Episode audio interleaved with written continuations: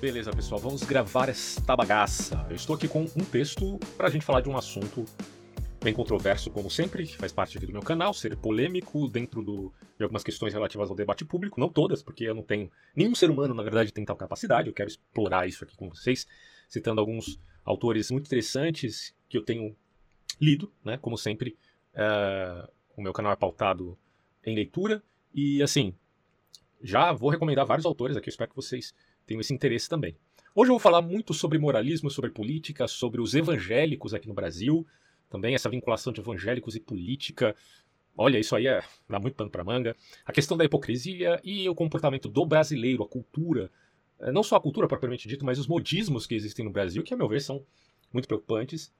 E a minha tendência política, que a maioria das pessoas que já acompanham esse canal sabem que eu sou uma espécie de, anacronicamente falando, um Whig britânico, né? Isso aí pode ser um bem pedante para quem ouve falar um negócio desse, você cara idiota, bicho pedante e tal.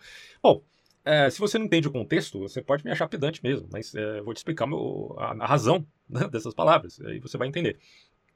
A não ser que você não queira entender, né? tem esse detalhe também.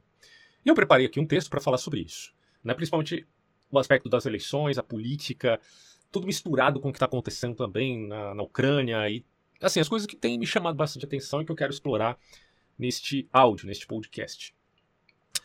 Uh, eu já começo dizendo o seguinte: o que você faz quando você é injustiçado? Quando alguém pisa no teu pé e no teu pé tem um calo, e o que, que você faz? Você se sente muito mal, imagino, né? Bom, e aí eu digo: parece que o cérebro humano, por instinto, não sabe diferenciar pequenas injustiças de grandes injustiças. Muitas vezes, a gente fica indignado com pessoas que passam na frente da fila ou, sei lá, nos dão um troco errado de propósito, ou de propósito ou não, enfim. E aquilo pode nos deixar muito indignados. Eu dou exemplo para vocês aí, vamos, vamos daquelas pegadinhas que tem na internet, né? Tem vários canais de pegadinhas. E geralmente os canais de pegadinhas, variados que são feitos aí pela galera, é aquela coisa, né? Eles usam do absurdo e meio que fazem uma, um terrorismo psicológico, né, com as vítimas. A não ser quando a coisa é meio fraudada, né? Os caras fazem acordo com a pessoa que tá passando na rua em troca de, de dar uns trocados para ela. Mas quando a coisa é mais verdadeira, né, aí fica mais espontânea e a gente acaba pe pegando isso lá, percebendo. E o que você tem ali é, é, bem engraçado, porque você tem as reações mais diversas do espírito humano, mais precisamente do pininquim brasileiro, certo? E é muito engraçado ver como as pessoas lidam com uh, essa tentativa de manipulação psicológica, que no final é descortinada porque é uma brincadeira, é um entretenimento, e aquilo não vai ser levado a sério. Mas o problema é que muitas vezes, quando se trata em política, o terror psicológico, a tentativa de manipulação psicológica é verdadeira. Se na pegadinha tudo é deflagrado no final e as pessoas dizem, oh, eu tô brincando, hahaha, todo mundo dá risada. No caso da política, não existe esse descortinar da falsidade. Então, quando você assistir pegadinha, meu amigo, tenha isso em mente. Que na política tem muitas pegadinhas, só que no final da trollagem, o político, o ideólogo, aquele que tá tentando te manipular, ele não vai dizer que é pegadinha. E aquilo vai perdurando com o decorrer do tempo. E é você que tem a obrigação de perceber que aquilo é um engano, é um engodo, é uma grande fraude. Então, continuando aqui, né, a gente fica indignado por coisas às vezes pequenas, mas qualquer pequena injustiça faz com que nosso cérebro fique em alerta. Só que muitas vezes, por incrível que pareça, nós somos lenientes com coisas extremamente graves. Por exemplo, políticos que fazem lavagem de dinheiro e operam em prol de seus próprios interesses, quando na verdade ele foi eleito para servir os interesses comuns do povo. Isso aqui, vamos combinar, é uma das coisas mais graves que existem. E as pessoas, enfim, não se dão conta disso e se deixam levar pelo populismo, se deixam levar por aquele sentimento barato uh, da demagogia, onde o cara faz propaganda de si mesmo, à torta e à direita, para que os inocentes úteis engulam aquele discurso e passem a defendê-lo com unhas e dentes. Isso a gente tem aqui na figura de dois populistas que eu vou citar bastante nesse vídeo, que é o Lula e o Bolsonaro. Tudo que eu estou falando aqui, podcast, vídeo, enfim, é para criticar esses dois populistas, certo? Então já deixo claro para vocês, ah, ah, não, eu sou defensor do Bolsonaro. Então vaza, vaza daqui, porque eu estou aqui para criticar esses caras, para dar razão do porquê eu os critico e uh, demonstrar o quanto eles estão vinculados a um sistema Claro, cada um buscando seu próprio interesse, evidentemente, essa polarização ela tem uma intenção, mas ambas as polarizações vinculadas ao mesmo sistema promíscuo da política brasileira. Tá? Não é à toa que, em ambos os casos, são comumente inimigos da luta contra a corrupção de colarinho branco, que aparece expressa com muita eficácia na Lava Jato. Já explico tudo isso daqui a pouco. E aí eu digo aqui no texto: se hoje alguém perguntasse para mim qual minha posição política, eu iria ser enfático em atestar o partido Whig britânico, o partido Whig inglês, lá da época do Edmund Burke. E eu digo isso mesmo sendo brasileiro. Nasci em São Paulo, mas mesmo assim, se tivesse que escolher do ponto de vista do que eu tenho analisado da história de diversos autores é, de ciências sociais e políticas, eu diria, eu me adequo muito com o Whig britânico. E aí eu menciono, não seria o primeiro a conceber tal anacronismo, já que eu estou na esteira de Hayek e de Michael Novak. Você pode até dizer para mim, ah, você é anacrônico, você é bobão, você tem que ser brasileiro, o que você quer ser do partido IG britânico, não sei o quê. Meu amigo, eu não sou o primeiro a, ser, a usar esse tipo de argumento. Não. O Hayek já diz isso na sua carta aberta à crítica que ele faz ao conservadorismo europeu. Bom, e Michael Novak, que é um pensador católico, é, mas defensor do capitalismo democrático, da mesma forma, defende esses pressupostos. Aliás, muito mais, eu sou muito mais achegado a Novak do que ao Hayek, porque o Michael Novak ele tem uma sensibilidade teológica, assim como eu tenho.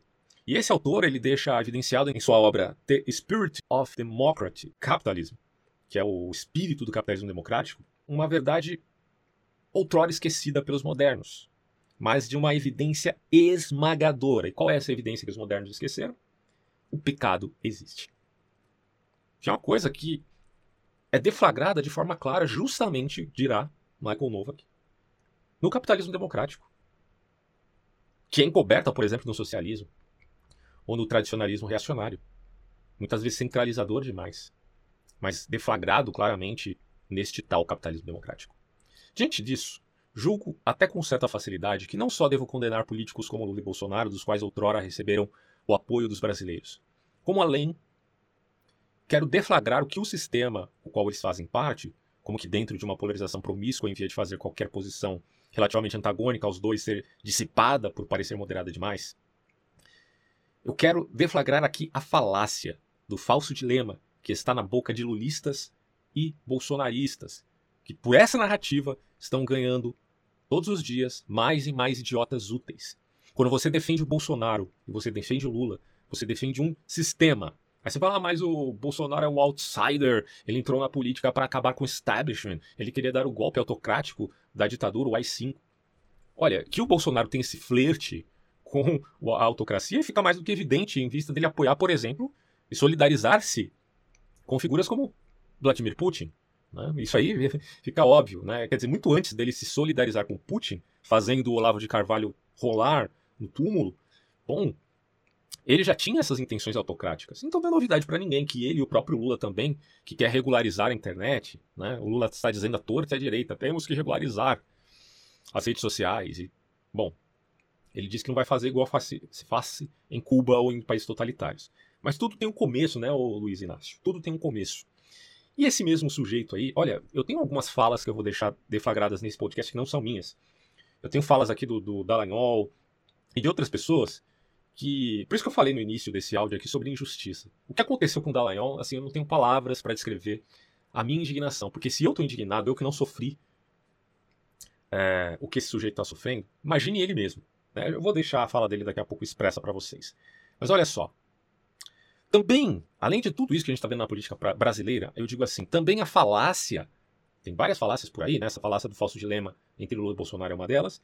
Outra falácia que eu tenho percebido está na boca de muita gente aqui no Brasil é a falácia da equipolência que aparece no discurso de cientistas sociais frente à guerra da Ucrânia, que é algo que eu confesso para vocês me choca muito, me deixa muito triste, muito preocupado. Esses caras, literalmente, fazem equipolência de, das forças narrativas de Rússia e Ucrânia. Se isso não é falácia, eu não sei mais o que é. Aí eu digo assim, ó. Eles dizem que não existe lado bom e mal, porque tal coisa é uma visão infantil da realidade. Eles seguem o realismo, a escola realista das ciências políticas. Porém, em vista de contrapor o maniqueísmo, que é, claro, o maniqueísmo sem dúvida nenhuma, é, é, é também uma falácia, né? Você, dizer, você usar de argumento maniqueísta para falar de uma guerra entre nações não é um argumento adequado. Então eles estão certos nesse ponto. Só que, geralmente, eles querem contrapor o maniqueísmo com outra falácia, que eu já reportei aqui em outros vídeos. E eu repito, é a falácia da equivalência dos contrários. A equivalência, por exemplo, nesse caso que a gente está vivendo agora, entre a narrativa da Rússia e da Ucrânia. Como se nós não tivéssemos a capacidade de discernir que entre uma nação e outra, que estão guerreando, uma terá maior razão que a outra. Te parece uma coisa óbvia isso? Parece para você que isso é uma coisa assim tão difícil de entender? Que entre uma nação invasora e uma nação invadida, a nação que está sendo invadida está mais certa. Aí você fala, ah, mas tem um contexto todo complexo aí que você tem que entender das relações da, dos países da OTAN. Eu não estou querendo defender a OTAN, eu repito aqui, eu não estou dizendo que existe um lado totalmente bom e um lado totalmente mal. Se é isso que esses cientistas políticos estão dizendo, eles estão certos. Claro, não existe um lado totalmente bom e um lado totalmente mal. Mas o ser humano tem a capacidade cognitiva, racional, de entender que um lado estará mais certo do que outro. E que é óbvio que um país invadido terá maior razão do que um país que invade em troco de nada. Se você perdeu a capacidade de discernir algo tão óbvio, você não tem o direito de participar do debate público. É isso que eu penso. Porque para mim é uma coisa assim que. Tudo bem, tem a ver com essa, essa que o pessoal geralmente compra aí, dessa ah, guilhotina de Hilme. Você não pode confundir verdadeiro e falso com bom e mal. Olha, meu amigo, sinceramente, eu fundamento a minha ética em Deus. Eu sei que muita gente não acredita em Deus, então é, se vire aí para defender a, a moral e a ética, tá? Mas uma coisa é certa: o ser humano nasce já com a capacidade de discernir entre o certo e o errado. Como se explica isso? Se vira para explicar. Eu tenho a facilidade de fazê-lo por conta da, da minha convicção a respeito de Deus. Até coloco aqui, ó. Quando falamos de, da árvore mítica do Éden, aquele, aquela do conhecimento do bem e do mal, né? quer dizer, Adão é persuadido por Eva a comer da, da fruta, mas é aquela coisa, né? A Eva foi persuadida antes por conta da serpente. Fica implícito, portanto, que na busca do conhecimento, você pode seguir por um lado ou para o outro. E quando você entra na esfera da, da guerra cinza, que está dentro do, do contexto de guerras híbridas, não que sejam sinônimos, tá? Mas que estão um mesclado com o outro, guerra cinza, guerra híbrida. Eu já expliquei tudo isso lá no vídeo anterior que eu fiz sobre guerra híbrida. É, no ser humano você tem essas misturas entre bem e mal, uma coisa evidente, né? Evidente. Qualquer teólogo que estuda o assunto com seriedade sabe disso, né? O que não implica que o homem perdeu a capacidade de discernir, pelo menos na medida do possível, não plenamente ou perfeitamente, mas na medida do possível o homem é capaz, se uh, bem treinado, discernir aquilo que é o bem e aquilo que é o mal. Senão, nós não poderíamos falar de uma disciplina chamada ética. E aí eu pergunto: você se esqueceu que existe uma disciplina chamada ética? Como é que você lida com a, com a necessidade de fazer intersecção entre uma disciplina chamada ética e uma disciplina chamada ciências políticas e ciências sociais. Você não faz essa intersecção? Desculpa, se você não faz, então, meu amigo, você está comendo bola. Porque você não. É, tudo bem, a ciência é um recorte da realidade. Bom, então se você só analisa o recorte, você não está falando de tudo que envolve esse contexto chamado guerra na Ucrânia. Então, ok. Beleza. Concordamos que você não está falando de tudo que tem uma dimensão que você está ignorando, ignorando completamente. Mas você também não pode desprezar aquele que está falando da dimensão ética. Porque se você despreza, é, você está querendo fazer do seu recorte a totalidade da realidade. Você está muito errado nisso. Desculpa dizer. E aí eu falo aqui, ó. Eu não quero, porém, fazer generalizações apressadas. Ah, é óbvio que não existem pessoas totalmente boas e totalmente más. A não ser que o cara seja psicopata, né? Até existe alguém que está muito mais vinculado ao mal do que ao bem. E tudo isso está é, tá evidente em termos de níveis, de graduação. Tudo isso que eu estou falando é muito óbvio. Mas hoje em dia falar o óbvio virou é, questão de genialidade, porque as pessoas estão ignorando o óbvio. Porra, né? As pessoas estão ignorando o óbvio, né, velho? Ah, então, assim, ó. É claro que existem. que as pessoas não são totalmente boas ou totalmente más, mas algumas são mais boas em determinadas coisas e outras são muito más em outras. Então, tudo está dentro de uma contingência, de um contexto e uma pontualidade. Aliás, moral tem a ver com pontualidade, eu já explico isso. Olha só. Ou mesmo que saibam de tudo sobre tudo, ninguém tem essa capacidade de saber de tudo sobre tudo. Até por isso que eu sou contra a centralização e a favor da descentralização, justamente porque eu entendo, na esteira de Hayek, que ninguém sabe de tudo sobre tudo. Por isso que a economia não pode ser planificada. Né? Esse é um dos princípios máximos do conceito liberal, vide Friedrich Hayek. E aí eu digo aqui: sei que existem milhares de indivíduos capazes e de boa vontade no Brasil, nas mais diversas áreas. Então, o que me preocupa não é somente a questão ética dessas pessoas, mas também a tendência em seguir os modismos ou o espírito brasileiro aquele, assim, é, tô falando do lado mal do Brasil, né? Que é aquele espírito de porco, aquele espírito cínico e trollador, em via de ficar bem na fita. Eu quero ficar bem na fita, então eu acabo seguindo esses modismos no Brasil. É, porque eu tô perante certa audiência, né? Então tem toda um, uma jogatina de interesses aí que que tem a ver com politicagens, né? Tentando aqui fazer uma diferença entre politicagens e política propriamente dita, porque como Aristóteles disse, né, o homem é um animal político, a gente necessita fazer política, mas uh, a política, assim como o espírito brasileiro, pode ter um lado bom e um lado ruim, e esse lado ruim eu chamo de politicagens, ok? E aí eu continuo. Claro que o Brasil tem um lado bom, um país tropical, com pessoas alegres e hospitaleiras. Ok. Porém, a face má desse país jamais deve ser subestimada e, enfim, aparece com força nas entranhas da politicagem. E se os brasileiros padecem pelo cinismo, pela, pelo espírito de manada, por conta dos seus líderes, dos seus governadores serem corruptos, tem outro grupo que eu quero enfatizar muito nesse áudio aqui, que é a igreja evangélica. Não só a igreja evangélica não, tá? Tem a igreja católica também, vinculada à teologia da libertação. Aliás, essa ideia de, de teologia da libertação nasce primeiro na igreja católica e depois tem alguns traços parecidos na igreja evangélica, na, naquela tal missão integral. Estou dizendo aqui que só existe coisas más nas pessoas que seguem esse tipo de teologia, não.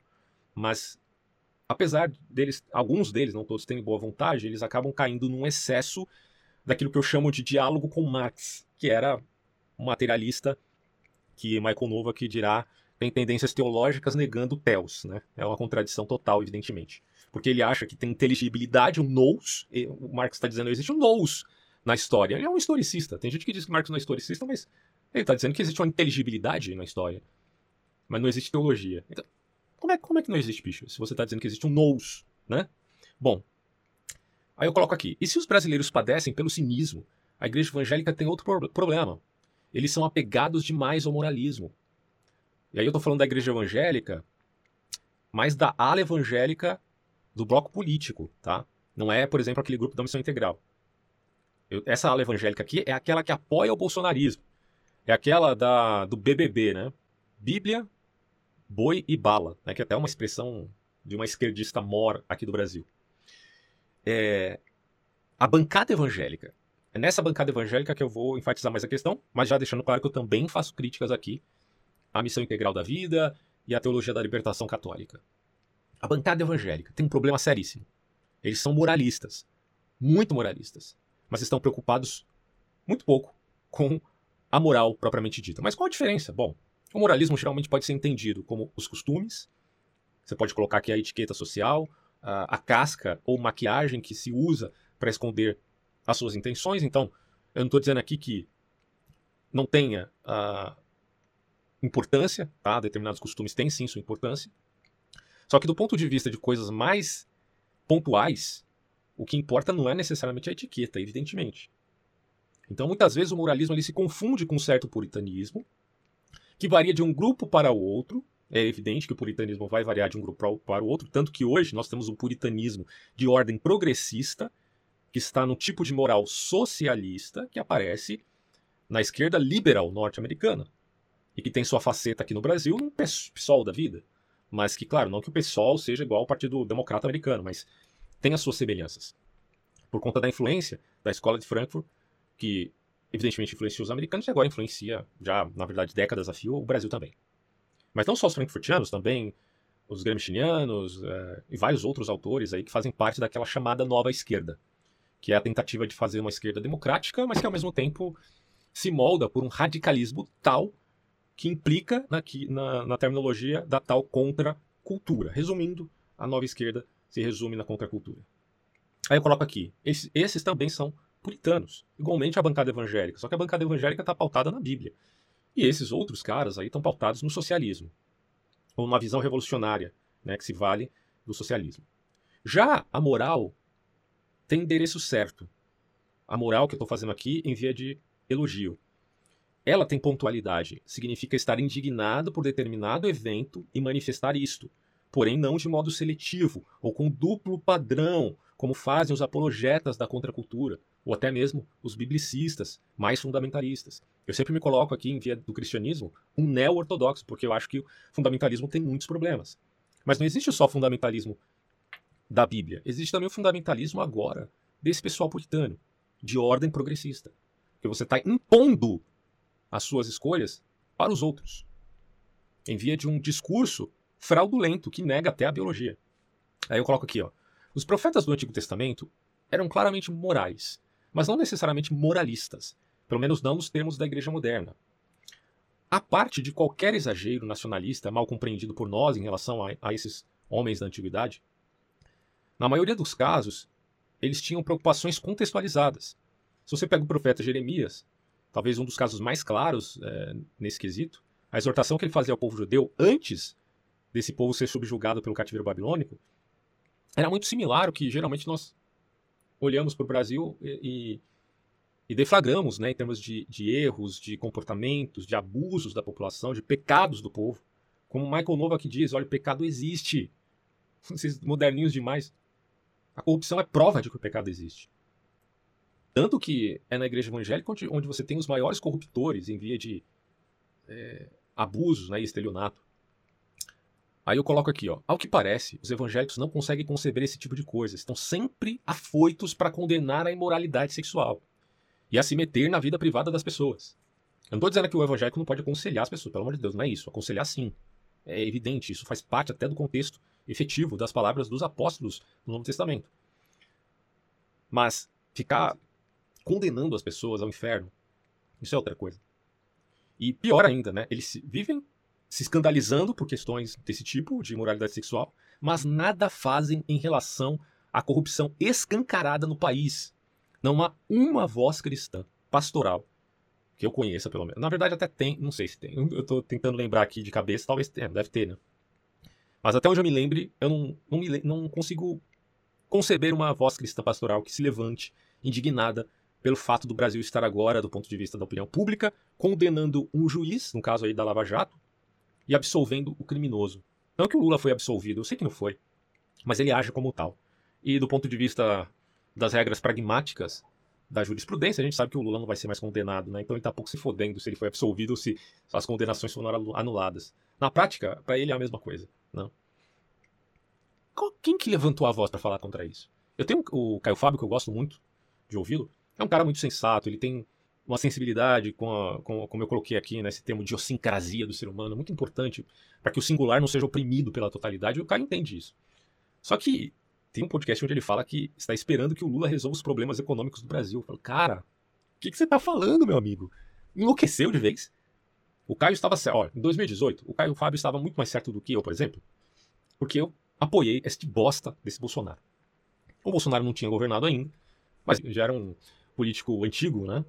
É... Mas mesmo assim, acreditei no projeto por ter é, em autoestima o Olavo de Carvalho, até que tanto o Bolsonaro quanto o próprio Olavo caíssem em exageros no nível patético que, meu Deus, não tem palavras aqui para descrever a ponto do Olavo dizer que uma das coisas mais importantes do século né, é o olavismo e o anti-olavismo. Quando ele disse isso, eu falei, meu Deus, acabou. O cara caiu, está na, já no nível da histeria. Né? E é difícil de acreditar que um filósofo como ele, apesar das pessoas dizerem que ele não é filósofo, em toda essa discussão, mas eu conheço o Olavo há bastante tempo. Eu já, já dei meu testemunho aqui na, quando ele morreu. É, aprendi muitas coisas, inclusive o Michael Nova, que é um dos autores que eu conheci por conta das discussões que o Olavo tinha lá no Throat Speak e tal.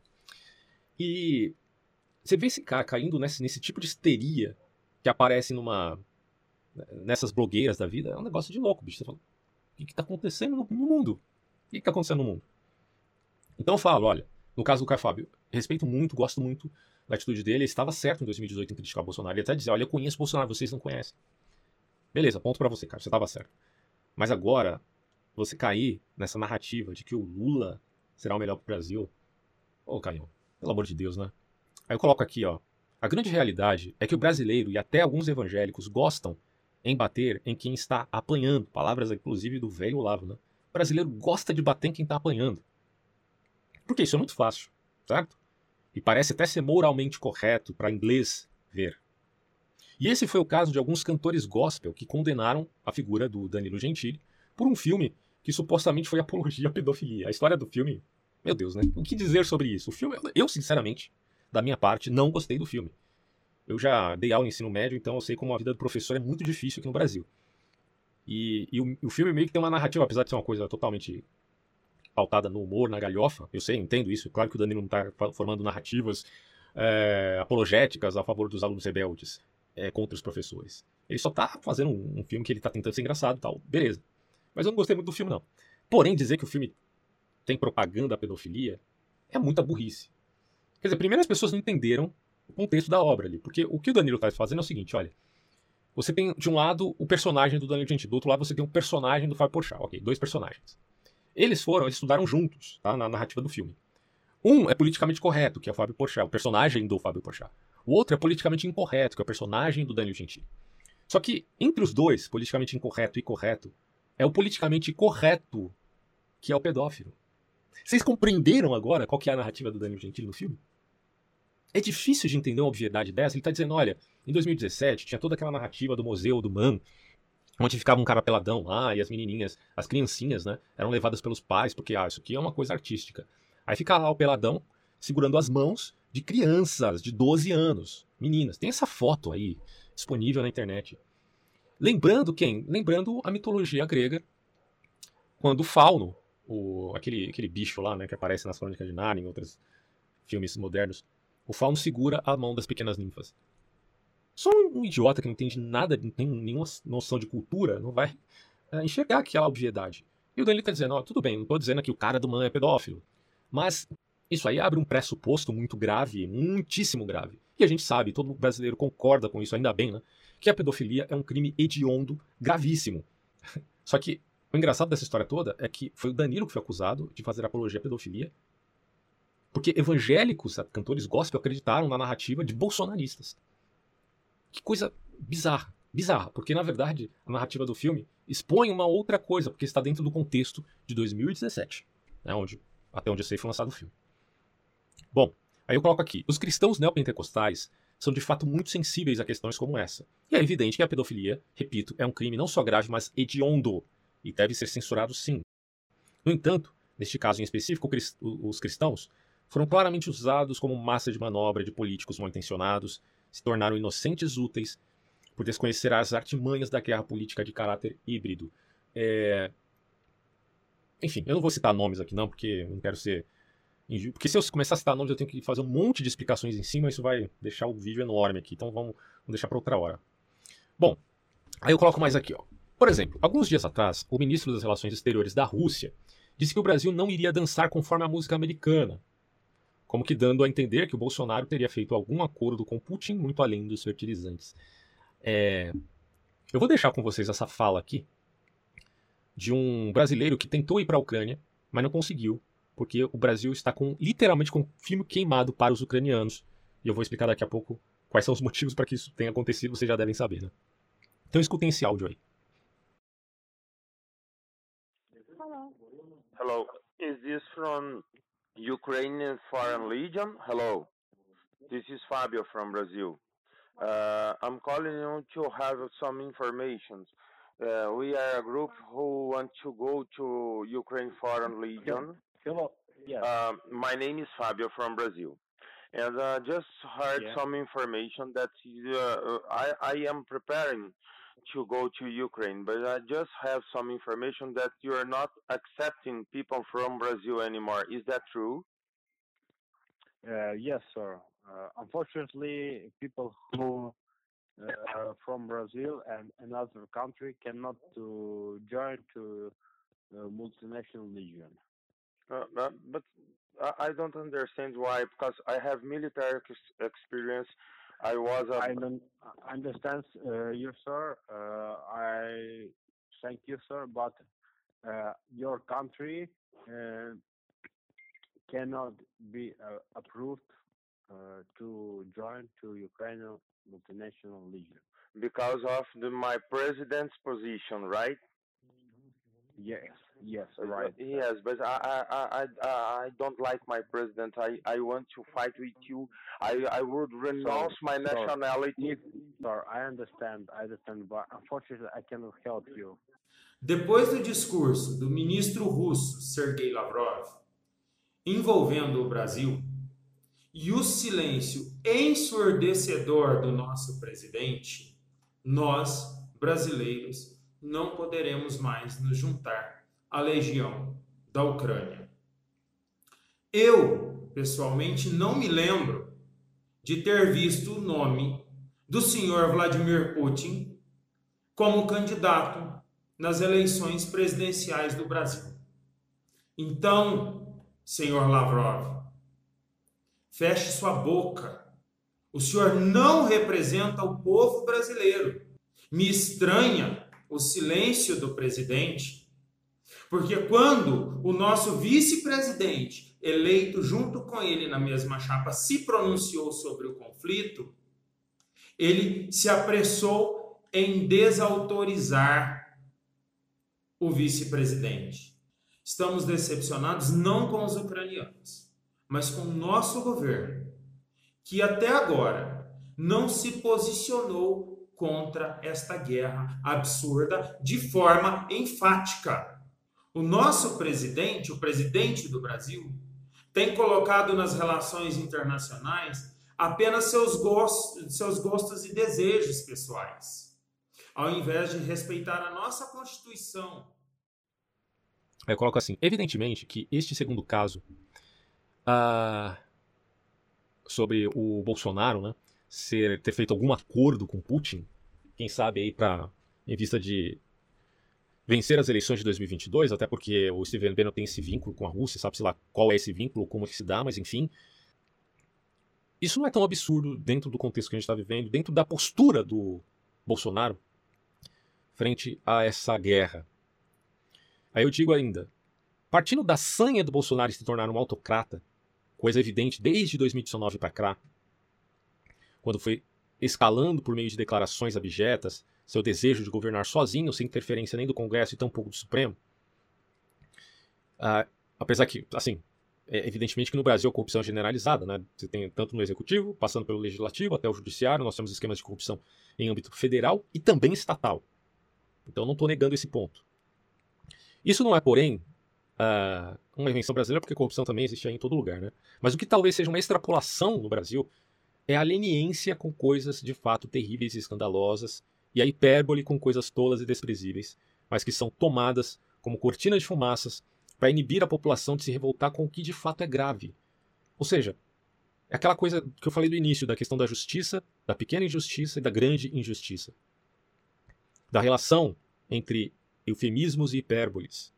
E da leniência do povo brasileiro diante da corrupção de colarinho branco, que afeta todo mundo de maneira gravíssima, terrível. Aí eu exponho aqui, por exemplo, o Sérgio Moro. O Moro, até o presente momento, é uma das figuras mais atacadas desde que saiu do governo federal. O ex-juiz e também ex-ministro já era muito atacado pela narrativa lulista, que alega né, que ele teria cometido o, o chamado lawfare contra Luiz Inácio. Eu até exponho é, esse tipo de narrativa que a esquerda comprou, até escreveram livros a esse respeito, é, livros apologéticos à figura petista, dizendo que Lula sofreu um lawfare. De quem? Do Sérgio Moro. Ou seja, uma espécie de conveniência das leis e das instituições é, de caráter político. A acusação sobre o Moro é essa. Moro teria usado de interesses políticos as ferramentas da lei, da ordem e das instituições. Só que hoje, o Moro é que é o alvo da caça às bruxas bolsonaristas e lulistas. E quem está sofrendo o lawfare, se queremos usar essa contextualização aqui, é o próprio Moro. Esses dois grupos, bolsonaristas e lulistas juntos, não admitem a figura sisuda e escrupulosa do pré-candidato da chamada terceira via, pois que este não tem alianças de ordem partidária que inibam seus valores. Isso é uma coisa óbvia, se você compreende a contextualização dele enquanto juiz e depois agora enquanto político. Você pode falar, mas o, é, só o fato de Dallagnol e Moro estarem na política hoje demonstra que eles tinham interesses políticos anteriormente. Bom, aí você escolhe a narrativa de acordo com a análise desses indivíduos em toda essa contextualização que ocorre no Brasil. Porque, vamos lá, até onde eu sei, o Moro e o Dallagnol se envolvem na política hoje, inclusive nas palavras do Dallagnol, porque eles foram literalmente esmagados pelo sistema. E hoje, a Polícia Federal, como diz nas palavras do próprio Moro, não prende cachorro grande. Só aqueles chihuahuas, né, bem pequenininhos ali, uh, porque precisa sempre ter um bode expiatório, né, para dizer que estão fazendo o seu trabalho. Então, eu vou deixar aqui a fala do Dallagnol, que foi uh, processado pelo Lula. Sim, vocês ouviram bem. Ele foi processado e perdeu. Então, ouçam o que o Dallagnol tem a falar sobre isso aí. A minha reação é de absoluta indignação. O que a gente vê acontecendo na Lava Jato é vários corruptos sendo livrados e sendo feitos impunes pelo STJ e pelo STF. Nesse caso específico, o ex-presidente Lula ele foi condenado por corrupção e lavagem de dinheiro em três instâncias, três instâncias, não só por sítio, não só por triplex, mas por corrupção na Petrobras de dezenas de milhões de reais. E ele foi colocado impune para o STF e agora quem tem que pagar são, somos nós, os investigadores, as pessoas que trabalharam nesse caso e a sociedade brasileira que paga pelos crimes. Então, o que a gente está vendo é uma total inversão de valores no Brasil, é o sistema reagindo, e isso nos traz, claro, indignação, nos traz frustração. Agora, diante de tudo na vida, diante das frustrações, a minha perspectiva é: nós temos dois modos de reagir, porque todos nós vamos sofrer frustrações ao longo da vida. A gente pode ficar aquela pessoa amarga, rancorosa, ou a gente pode tentar mais, tentar de novo, tentar diferente, usar a nossa indignação para nos alimentar e para lutar mais contra a injustiça. Agora, claro que o impacto sobre a minha vida é muito grande, sobre a minha vida, da minha família. O que eu fico pensando é, é o impacto que isso traz, porque eu já trabalhei muito nesse caso, noites, finais de semana, abri mão de tempo com os meus filhos em razão disso, e agora eu trago uma nova perda monetária para minha casa, para minha família, dinheiro retirado da minha esposa, dos meus filhos, e claro que isso, isso impacta a minha vida, impacta a vida da minha família. O combate à corrupção foi desmontado, o STF acabou com a prisão em segunda instância, o Congresso Nacional derrubou as colaborações premiadas, derrubou a improbidade administrativa, então, o que a gente vê é um desmonte absoluto do combate à corrupção. Em relação ao primeiro ponto que você colocou, não teve espetacularização. A razão da grande divulgação dos fatos foi a gravidade, o tamanho dos crimes cometidos é o fato de que a gente foi saqueado, o Brasil foi saqueado. Se a gente fizesse a mesma entrevista coletiva para acusar um estudante que falsificou uma carteirinha estudantil, essa entrevista coletiva ninguém ia nem ver, ninguém ia, não ia ter um jornalista lá para divulgar. O que aconteceu? A gente fez a mesma coisa que a gente fez em todos os casos. A gente atuou com transparência, não só oferecendo acusação, mas explicando aquelas acusações para a sociedade. Só que, como o personagem era o ex-presidente Lula, aquilo tomou uma dimensão muito maior. Algumas pessoas passaram a chamar de espetacularização, quando não é o caso. Veja que na primeira acusação da Lava Jato envolvendo os empreiteiros, lá na sétima fase, grande parte dos jornalistas não sabia o que era um recebimento de denúncia, não sabia o que era um rastreamento de dinheiro, não sabia como funcionava uma operação de lavagem de dinheiro. Agora, todo mundo olhando com hindsight privilege, né, com privilégio de visão retrospectiva. Depois de ter visto toda a Lava Jato, as pessoas entendem de modo muito mais fácil. Mas eu lembro, na primeira acusação, lá na sétima fase, a gente com um grande gráfico mostrando como o dinheiro saía da Petrobras para as empreiteiras, como da Lia para as consultorias. Então, o que a gente sempre fez foi explicar com transparência, de modo didático e esclarecendo dúvidas. E no caso do ex-presidente Lula, a gente sentia sobre os nossos ombros um ônus ainda maior de levar as informações todas da acusação para a sociedade, de destrinchar e de esclarecer dúvidas da imprensa. Então, por isso, a gente fez aquele gráfico, inclusive, para explicar o que é prova indiciária. Muita gente tem dificuldade de entender prova indiciária, mas quando você vai olhar todas as decisões, que a gente chama de jurisprudência dos tribunais, a jurisprudência é uníssona, é uniforme no sentido de dizer que um conjunto de provas indiciárias pode levar a uma condenação, como levou condenação confirmada em segunda e terceira instância. Vamos falar então do lado técnico. Aquela apresentação, ela retratou fielmente o conteúdo da acusação. Lula foi condenado com base na acusação por corrupção e lavagem de dinheiro. E ele perdeu, por isso, a ação de indenização na primeira e na segunda instância. O STJ, que reverteu as decisões de primeira e segunda instância, ele não, ele fez uma decisão ontem contra a jurisprudência dele. Ele não devia nem conhecer. Tem uma súmula lá que diz que ele não deve reavaliar fatos e provas. Além disso, tem uma decisão do Supremo com efeito vinculante que diz que Lula não poderia ter me acionado, teria que acionar direto a União. Essa é uma decisão, a gente chama de uma questão geral, um tema 940 do Supremo Tribunal Federal. Ou seja, essa decisão ela foge completamente dos padrões, essa que foi proferida ontem. E mais ainda, ainda que passasse por cima de tudo isso e dissesse, não, é, Deltan efetivamente não deveria ter feito aquela apresentação como fez, agentes públicos nesse tipo de situação só são responsabilizados por dolo quando existe intenção de prejudicar, o erro grosseiro, que não foi demonstrado e não existiu nesse caso. Então, de novo, essa, essa ação e essa condenação é absolutamente injusta, o que você está fazendo é condenar a pessoa que fez o seu trabalho, que cumpriu o seu dever de prestar esclarecimentos à sociedade, de levar informações à sociedade, a, a, a pagar um, uma multa para a pessoa que praticou os crimes e depois foi livrada por questões processuais no Supremo Tribunal Federal e praticou os crimes não segundo o TAM, mas segundo o juiz, tribunal e STJ, fazendo com que todo mundo, a partir de hoje, vá ter receio de oferecer acusações contra pessoas poderosas e prestar contas delas e informar a sociedade de modo devido. Beleza. Aí eu coloco aqui, ó. Porém, o Moro não é atacado apenas por bolsonaristas e lulistas, mas também por simpatizantes de um ou outro lado, que não declaram isso de modo é, efetivo. Como é o caso de Reinaldo Azevedo, que, embora seja árduo crítico do bolsonarismo, mesmo antes de 2018, assim como do petismo. Aliás, o, o Reinaldo Azevedo ganhou muito fôlego na mídia e na imprensa, porque ele sempre se declarou um antagonista ao bolsonarismo, e como o bolsonarismo se tornou essa merda que a gente vê hoje, Bom, ele tem o seu mérito. Aí eu coloco aqui, é sem dúvida a figura mais obcecada, apesar disso, em destruir o ex-juiz da Lava Jato. Se você pega os vídeos é, da Band News com o Reinaldo Azevedo, você vai perceber ali que quase 60% ou 70% deles, dos recortes do programa do Reinaldo Azevedo, é ele falando de quem? Do Sérgio Moro. É ele atacando quem? O Sérgio Moro.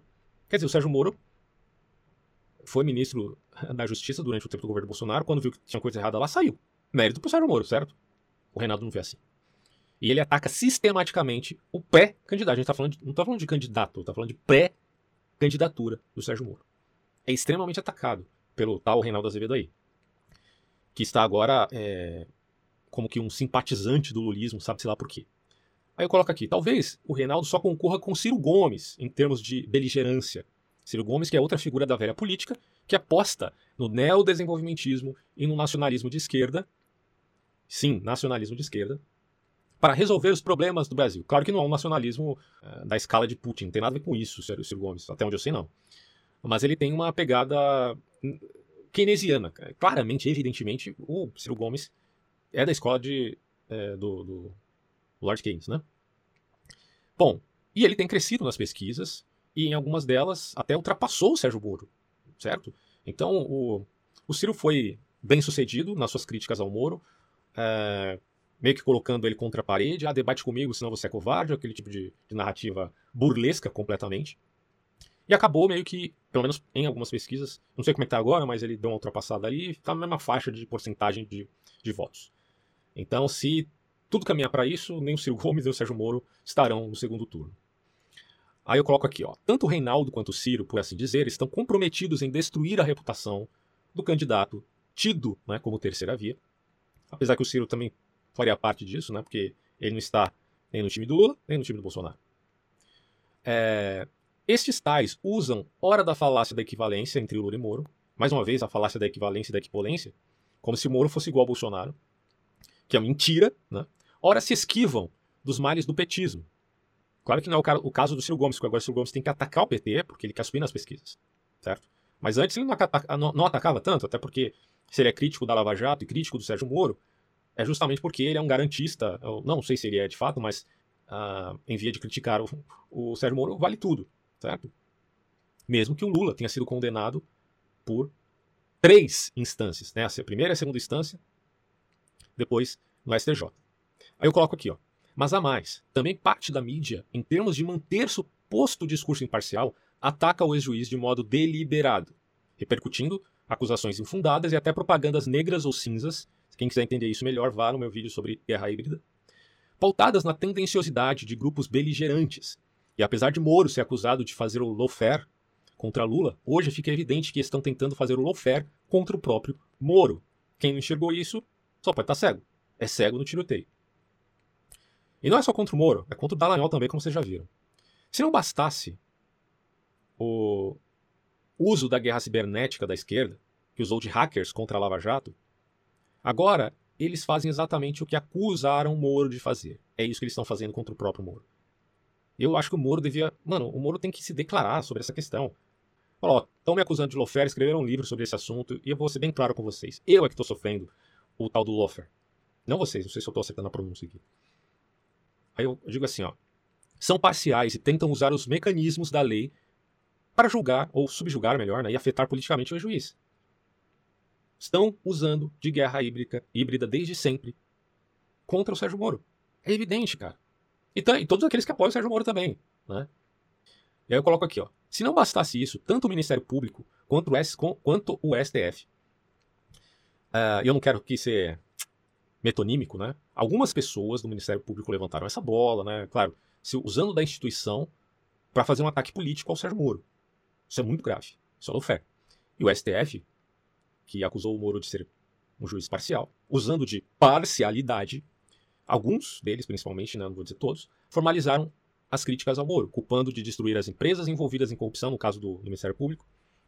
Tem esse tipo de alegação levantada, né? Aliás, é, deixa eu terminar essa parte aqui, eu vou deixar um áudio com vocês do Cláudio Dantas, onde ele vai explicar melhor esse ponto.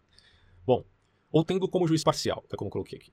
Mas na maioria dos casos, diria que 99,99% ,99 são os detratores que se colocam como parciais em sua tentativa de destruir pré o pré-candidato, assim como o promotor da Lava Jato, Deltan Delagnol. Eles coam um mosquito. Essa aqui é o que, exatamente o que o Supremo Tribunal Federal, a instância superior do Poder Judiciário, faz. Coa um mosquito e arrota um camelo. Então, parabéns, vocês caíram na condenação do próprio Jesus Cristo. Parabéns, Supremo Tribunal Federal. Eu não vou condená-los 100%, porque, enfim, né? Deus é que sabe. Uh, fiquem com o áudio aqui do Cláudio Dantas para vocês perceberem a dinâmica da coisa. Aí, como é que eles reagem? Como é que eles que eles que o sistema reage a isso? O Lucas Furtado, né? Nosso famoso Lucas Furtado, subprocurador lá do do, do MP lá junto ao TCU, resolveu abrir uma outra investigação, porque a primeira que ele fez não deu certo, a primeira tentativa não deu certo, né? esbarrou ali numa série de é, abusos judiciais, apertaram ele. Só que agora é o seguinte: agora ele resolveu tirar Alvarez e Marçal, resolveu é, colocar de novo a tese é, numa nova investigação, num outro pedido de investigação. Essa gente não cansa, não para. Eles querem investigar o quê? Eles querem tentar responsabilizar o juiz, o ex-juiz, pelos prejuízos do Odebrecht. Pelos prejuízos, pela. Olha, olha só a, a mentalidade. Pela perda de arrecadação tributária oriunda da quebra da Odebrecht. A Odebrecht era uma empresa corrupta, Lucas. Corrupta, corruptora, que corrompeu a democracia, que corrompeu desde a presidência da República até a base, que corrompeu leis, que comprou leis, comprou projetos, medidas provisórias. Uma empresa que admitiu isso nos autos, numa colaboração premiada assinada por 77 executivos da empresa, que se comprometeu a pagar bilhões de reais de multa a empresa que tem a maior a maior recuperação judicial da história de mais de 100 bilhões de reais, uma empresa alavancada alavancada pela influência política que era obtida através da corrupção, da compra desse apoio político, através de propina desviada de contratos superfaturados, superfaturamento identificado pelo mesmo TCU, onde você trabalha, Lucas Furtado.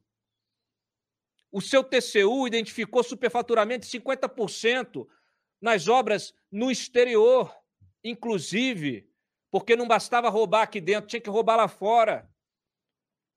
Aí você agora quer o quê? Quer prender, quer responsabilizar quem tentou combater a corrupção? Você tinha que ter vergonha na cara, rapaz. É patético o seu papel. É absolutamente patético o seu papel. Onde já se viu uma empresa que virou o maior, o maior grupo econômico desse país na sua, na sua época, que tinha participação em empresas de, de saneamento urbano, empresa de energia, de elétrica, concessão pública de diversos setores, até na área de defesa, com essa milicada toda. Não é uma empreiteirazinha, não. Ela virou o maior grupo econômico da sua época, com, com atuação em todos os cenários, em todos os setores estratégicos. O dono dessa empresa sentava regularmente com o presidente da República, isso dito pelo próprio Emílio Odebrecht, que ajudou a fazer a carta ao povo brasileiro. A carta ao povo brasileiro que o Lula divulgou para ser eleito em 2002 foi escrita pelo Emílio Odebrecht, dito pelo próprio Emílio Odebrecht, que se encontrava regularmente com seu Lula para discutir os cenários estratégicos, aonde ele ia investir. Qual é o empresário que não quer isso? Sentar com o presidente da República para saber, vem cá, onde é que você vai botar o, o, toda, todo o teu, todo, toda a tua energia, toda a energia do Estado? Aonde você vai botar? Em quais setores? Aí ele já se posicionava nesse setor. E aí é fácil. Aí não tem nada a ver com competência. Aí vira, é muito fácil você virar um gigante. Quando você tem dinheiro, recurso, crédito subsidiado, quando você tem informação privilegiada. A Braskem, que era a sociedade da Odebrecht com a Petrobras, afundou um bairro inteiro em Alagoas. Um bairro inteiro mais de 20 mil pessoas sem casa. Por que você não está investigando isso, Lucas Furtado?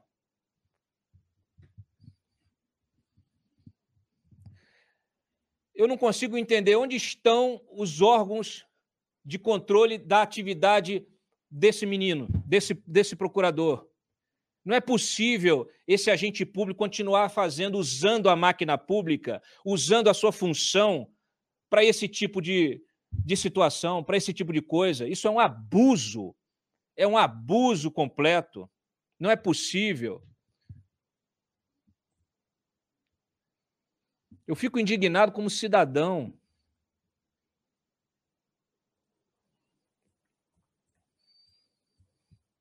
Perda de arrecadação. Essa é a tese do Zanin, cara. Já combinou por e-mail? Igual você mandou e-mail para Erenice Guerra? Como é que é? Cadê, o, cadê a investigação em cima dos e-mails que ele trocou? Cadê? Onde está? Cadê o CNMP? Cadê? Esse país virou uma. Ó, eu vou falar para vocês. Dá vontade de desistir. Por quê? Porque não é possível, cara. Não é possível. Não é possível a gente continuar é, é, vivendo esse tipo de situação. É assim, isso não se sustenta. Não se sustenta. O sujeito tem a cara de pau de, de usar o carro para fazer isso, pelo amor de Deus. Bom, aí eu continuo aqui dizendo: a guerra de narrativas aqui tem um alvo evidente fomentar a opinião pública através de influenciadores de ambos os aspectos políticos, mediante o discurso de autoridade do Supremo Tribunal Federal, em vista de fazer Sérgio Moro tomar a famosa cicuta, como a democracia ateniense fez com Sócrates, eles querem fazer com este tal de Moro, dadas as devidas proporções. Não estou comparando Sócrates com Moro, quem dera, né? O Moro tivesse a capacidade é, argumentativa do método socrático. Ele não tem. Mas, é, por certo, o Moro tem esse escrúpulo que aparece de algum modo lá em Sócrates. E continuando. E para completar esse quadro aterrador, que visa usar os inocentes úteis para que este defend estes defendam o sistema corrupto e podre do Brasil, até os apoiadores de Moro foram vítimas da macumba, entre aspas, né, dos adversários, conforme a teoria da reflexividade de, do bruxo George Soros. Bruxo entre aspas, macumba entre aspas, entendam bem. Né? O George Soros diz que a imposição de uma ideia falível a respeito de algo já implica transformar esse algo, donde que de um lado há a falibilidade de quem julga e do outro a reflexividade, que retorna como confirmação de uma ideia enviesada. O que eu quis dizer com isso? Forma-se uma opinião pública sobre uma, uma pessoa importante naquela sociedade específica. E essa opinião acaba como que tocando aquela personalidade que é, apesar de tudo, mutável, porque ninguém é imutável como Deus é, certo? Então isso fragiliza aquele indivíduo que pode cair na esparrela da visão dos seus próprios detratores. É incrível isso. Por exemplo, com Martin Luther King, que era um homem que tinha moral, ele não era moralista, ele tinha moral. Do ponto de vista do moralismo, ele até cai no adultério, que é um pecado grave, não social, principalmente nos Estados Unidos. Mas ainda assim, isso não invalida tudo que o Martin Luther King fez pelos direitos civis dos negros. Então, uma coisa é o que ele fez pelos direitos civis do negro, outra coisa é a relação dele com a esposa dele, e quem pode falar que ele errou é a esposa dele e tal. Bom, o que, que acontece aí? Na época existia muito ataque sobre essa figura, tanto da direita quanto da esquerda, e o Martin Luther King, que era chamado até de Lúcifer, né? É, acabou caindo em alguns erros e, bom, talvez isso tenha alguma coisa a ver com essa tal teoria do George Soros. Eu até mencionei isso no vídeo que eu fiz sobre o Monark, né? E aquela coisa do nazismo e tudo mais. Então tenha muita atenção com isso, porque existe também essas tentativas de guerra psicológica que envolvem a opinião pública e a manipulação da opinião pública para destruir reputações. Isso é muito grave. Aí eu digo aqui, ó. Fato é que tanto o caso do suposto nazismo de Kim Kataguiri, e pior ainda, o vazamento das conversas privadas do Arthur que aí nesse caso foi realmente uma coisa muito grave, cara, muito grave. É, e ainda agora, né, a tentativa do cancelamento do Danilo Gentili, porque assim, esses três caras são apoiadores né, do, do Sérgio Moro, claramente. E o ataque à reputação dessas pessoas não pode ser coincidência. Na verdade, porém, eles deram a brecha, tá? Principalmente o Kim e o Arthur. O Kim, até que não muito, porque eu já expliquei o que, eu penso sobre isso. Uh, a posição do Kim Kataguiri, ele deu brecha no sentido assim da estratégia pragmática, né? Ele foi pouco pragmático na guerra política e se colocou numa posição desconfortável. Tá? Mas ele não tem nada de nazismo, todo mundo sabe disso. Só a Márcia Tiburi, na cabecinha louca dela, é, acha que o Kim Kataguiri é nazista. Mas o resto a gente sabe que não é. Agora, o Arthur Duval é, cometeu um erro crasso, crasso, assim. Ele, de fato, foi o cara que, que implodiu o próprio movimento que fazia parte. Só que o Danilo Gentili, porra, o Danilo fez um vídeo, dois, um livro, um, oh meu Deus, um filme em 2017. Tipo, pff, né? É, claramente, né, essa tentativa de destruir o cara tem a ver com interesses políticos, certo? Interesses políticos, é evidente. Bom, e por coincidência, esses caras todos meio que apoiam né, o Sérgio Moro. Aí eu coloco aqui, a mim parece evidente que esses grupos veem o ex-juiz como um verdadeiro. Esses grupos que estão na guerra política veem o Sérgio Moro como uma verdadeira ameaça, mesmo diante de claro nanismo das pesquisas eleitorais. Porque o Sérgio Moro, hoje, em termos de intenção de voto, é nanico. É um anão. Não dá para comparar, por exemplo, com o Lula, que pode ganhar até no primeiro turno. Isso segundo as pesquisas, né? Vai saber se não tem manipulação aí também. Eu, eu acho que dizer que é uma conspiração de todas essas pesquisas é muito exagerado, não faz sentido. Tem sim muita verdade nesse processo, mas é, uma, é tem caráter probabilístico, né? Então muita coisa pode mudar ainda. Essa, inclusive, é a esperança do Sérgio Moro. E continuo, de qualquer forma, a guerra híbrida está presente em todas as suas possíveis formas e manifestações. Não só isso, havendo até inovações à brasileira, enquanto métodos de destruir reputações. E o bolsonarismo se mostrou autofágico desde sempre. Certo? Há muito tempo o bolsonarismo tem se mostrado é, um, uma espécie de facção canibal que canibaliza os seus próprios apoiadores, né, que simplesmente passaram a fazer críticas, porque viram os exageros desse tipo de movimento. E olha o que o bolsonarismo se tornou, que coisa vergonhosa, vergonhosa. Bom, é, o lulismo, por exemplo, nunca teve escrúpulos em usar dessa métrica que chamamos de guerra cinza. Apesar de Lula repetidamente falar de democracia e direitos das minorias, seus amigos sempre foram os ditadores mais abjetos da história contemporânea, desde Fidel Castro até Hugo Chávez. Hugo Chávez, Nicolás Maduro, ou pior ainda, né, o Hamas. Ah, vamos dialogar com o Hamas. Isso aí saiu do, das, a ideia do PT, né? Dilma, Lula e tal. Ou então, Lembram daquele sujeito chamado Mahmoud Ahmadinejad, que era presidente do Irã alguns anos atrás? Naquela época, o Lula queria ou se simpatizava com esta criatura aqui. Então, não é à toa que o Lula não critica Putin. Por que, que ele não faz isso de forma clara e efetiva? Nem ele nem o Bolsonaro. Porque eles estão de mãos dadas nessa polarização promíscua. Essa é a verdade. Os extremos se tocam a lição mais importante que nos deixou aqui Norberto Bobbio, não? o famoso filósofo político da Itália. E aí eu continuo dizendo: lembremos que até a Coreia do Norte se diz democrática. Né? Então, falar que é democrático isso não significa nada se não expressa as verdadeiras intenções de quem fala. Ah, para o horror de George Orwell, sua denúncia futura a respeito da nova língua serve para os políticos e ideólogos atuais como uma inspiração.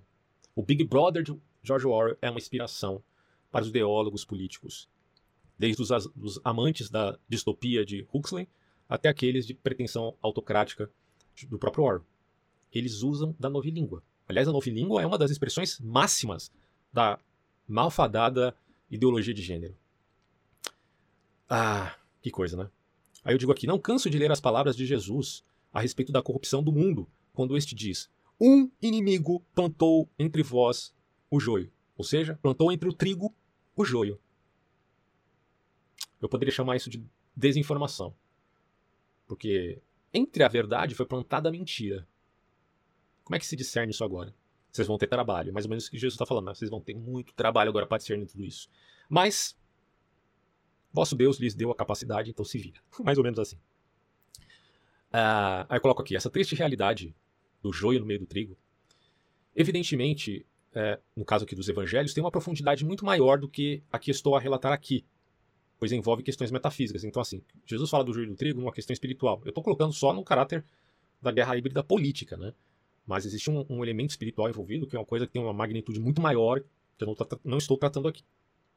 Porém, no caso brasileiro, o que vemos é uma corrupção generalizada e a tentativa bem-sucedida de moldar a opinião pública e levantar exércitos de idiotas úteis. Desculpa é, você que se ofende com isso, mas é o que está acontecendo. A rebelião das massas de pessoas que estão defendendo o sistema, batendo em quem está apanhando. É, pisando na cana rachada. É isso que vocês, idiotas úteis, fazem. Lutam a favor do joio em vista de queimar o trigo.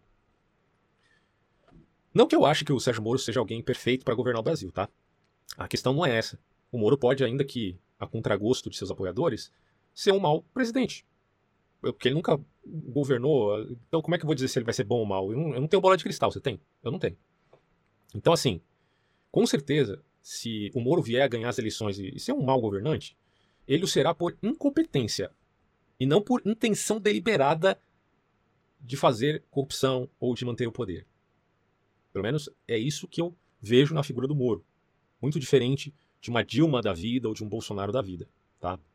E eu continuo dizendo aqui: se hoje o sistema está praticamente esmagando Sérgio Moro perante a opinião pública, o que é refletido nas últimas pesquisas eleitorais, vai numa faculdade pública, qualquer uma, Pergunta o que, que os alunos acham do Sérgio Moro. Boa parte deles, acho que a maioria deles serão aquele típico inocente útil. Sérgio Mourão, caralho! Né? É... Ele tem interesses políticos, blá blá blá. Cara, você vê, esse pessoal está refletindo uma visão acadêmica tendenciosa, claro, porque é evidente que a classe uh, intelectual desse país, nas grandes universidades públicas, tem uma tendência efetiva ao materialismo seja de caráter marxista, seja positivista, e também há visões de esquerda. São relativistas, amam o relativismo cultural, mas são moralistas. Por mais que isso seja contraditório. Porque é para ser contraditório, não é? É para ser dialético mesmo. Bom, e eles verão o Moro como o demônio, porque, como diz o Dallagnol, é uma inversão completa de valores. Porém, Moro conta com a possibilidade, digo aqui, de gerar um efeito reverso em outros termos, virar a mesa e causar uma comoção contra os dois populistas que tornaram o Brasil uma vergonha para o mundo inteiro. E, do ponto de política externa, tanto Bolsonaro quanto Lula, quanto a Dilma, foram vergonhosos, vergonhosos. Lula querendo dialogar com Ahmadinejad, Bolsonaro se solidarizando com Putin. Que vergonha. O Lula é, apoiando o governo do Nicolás Maduro. Que vergonha, cara. Como é que vocês têm coragem de votar nessas criaturas? É... Mano, como é que vocês têm coragem? Assim, ou é muito inocência da sua parte, ou você não acordou ainda para ver a realidade. Aí eu digo aqui. Mas até agora, o pré-candidato não teve, no caso do Moro, né, não teve sucesso em seu empreendimento. E ao que parece, o populismo e a demagogia de quem, sem escrúpulos, usa da guerra cinza tem prevalecido diante da população brasileira. O Brasil, como sabemos, tem um tipo de população muito sui generis. Geralmente são pessoas arrogantes e palpiteiras, mas sem conhecimento nenhum, do ponto de vista, claro, estou falando aqui do debate público, tá? É, o brasileiro, por exemplo, ele lê, em média, três livros por ano. Três livros, hein? Olha só, por ano. Mas mais grave do que isso é que boa parte das pessoas que se envolvem no debate público, que são, em outros termos, são pessoas públicas, elas não conhecem nada sobre os assuntos que tentam discutir. O cara é deputado federal, deputado estadual, mas não conhece nada sobre as leis que estão sendo discutidas e que é da esfera da sua própria atuação. Isso que é grave. Eu não estou dizendo que você, pai de família, trabalhador, tem que saber discutir isso política. Não estou dizendo isso. Você não é obrigado a ler livro, uh, a ter uma opinião formada sobre a política brasileira. Você pode discutir isso com seus amigos, não tem problema nenhum. Não precisa ler livros e tal. Não é obrigação. Eu estou falando de pessoas que estão envolvidas, seja no debate público, seja na política formal do país. Isso que é grave. Essas pessoas não leem, não sabem nada, mas estão lá atuando sobre você, que às vezes é mais inteligente que elas. E eu digo aqui, isso tem a ver com uma confiança infantil dessas pessoas né, em sua própria visão de mundo, pouco apurada. Eu falo principalmente da bancada evangélica, né? Uma visão infantil pouco apurada e, mais do que isso, herdada de ideologias que eles mal conhecem. Seja da, da missão integral, seja da, enfim, né, da bancada evangélica. E, e aí fica a questão, né? Até que ponto eles conhecem as ideias que eles estão defendendo, ou a herança dessas ideias. E quando falo de influenciadores, estou a me remeter a pessoas de peso, como políticos, repito aqui, né? Quando eu falo de influenciadores, estou falando de políticos, jornalistas, ideólogos, que têm a ferramenta da mídia de massa, que tem o mass média, que tem acesso a isso e que fala para multidões. Eu não estou falando de mim aqui, pô, eu, estou falando isso em caráter de é, pedagógico, como quem dá uma aula do tipo da matéria que eu estudei e para poucas pessoas, talvez não tenha nem meu acesso a isso aqui. Eu estou falando de gente que tem acesso à mídia de massa mesmo, que toca milhões e milhões de pessoas. É claro que essas pessoas têm que, têm que é, ter maior cuidado e maior responsabilidade naquilo que, ele naquilo que eles falam, naquilo que eles dizem, naquilo que eles ensinam e naquilo que eles defendem.